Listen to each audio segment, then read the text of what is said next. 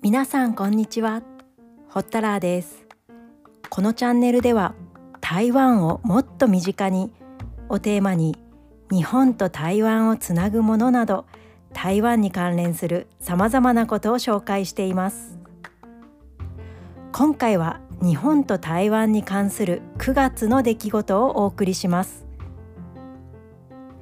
9月16日に台湾から酸素濃縮器1000台と血中酸素濃度計1万台の寄付がありました。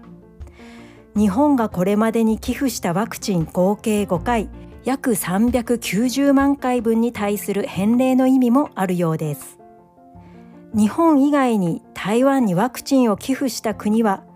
アメリカ、チェコ、ポーランド、リトアニア、スロバキアなど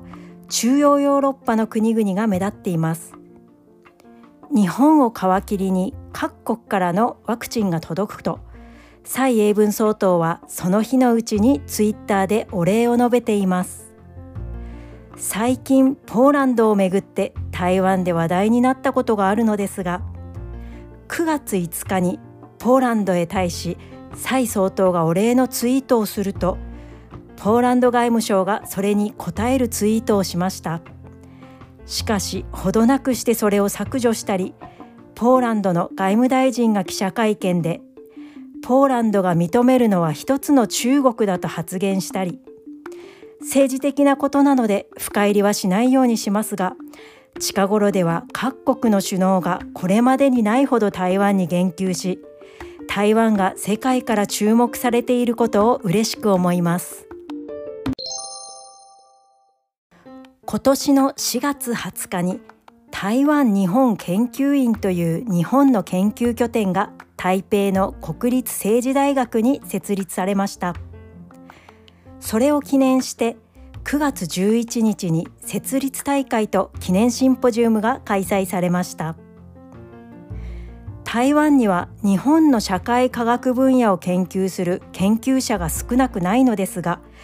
こういった研究者たちは台湾の各地に居住し所属している機関も様々。機関同士の横のつながりがありませんでした。それを改善しようとできたのが台湾日本研究院です。台湾における日本の社会科学分野研究の普及や日本を研究する人材の育成など4つの目標が掲げられています。去年の7月30日にお亡くなりになった李登輝さんなど。日本語世代が年々少なくなっていますが台湾には日本語を流暢に話し日本留学も経験している若い人たちがたくさんいます。この機関がそういった人たちをサポートして日体関係がより強くなるといいなと思っています。訪日旅行のメディアサイトトラベルバーが台湾人の訪日の意向に関するアンケートを実施。その結果が9月1日に発表されました。対象は台湾在住のサイト登録者2348人です。調査結果によると63%が日体間の入国制限解除の後すぐに日本へ旅行をしたいと回答。地域別の希望旅行先では高い人気を誇る東京や京都以外に青森県や静岡県高知県熊本県など地方に注目が集まっている結果となりました。一方で日本では日本旅行業協会が2014年から毎年ゴールデンウィーク夏休み年末年始の人気旅行先ランキングを調査発表していました。2020年以降は海外渡航がままならない状態になってしまったため残念ながら調査が打ち切られています。これによるとゴールデンウィークの人気旅行先の海外部門は調査を始めた2014年から12% 2019年までの6年間台湾が不動の1位。夏休みは毎年台湾とハワイで1位と2位を争っています。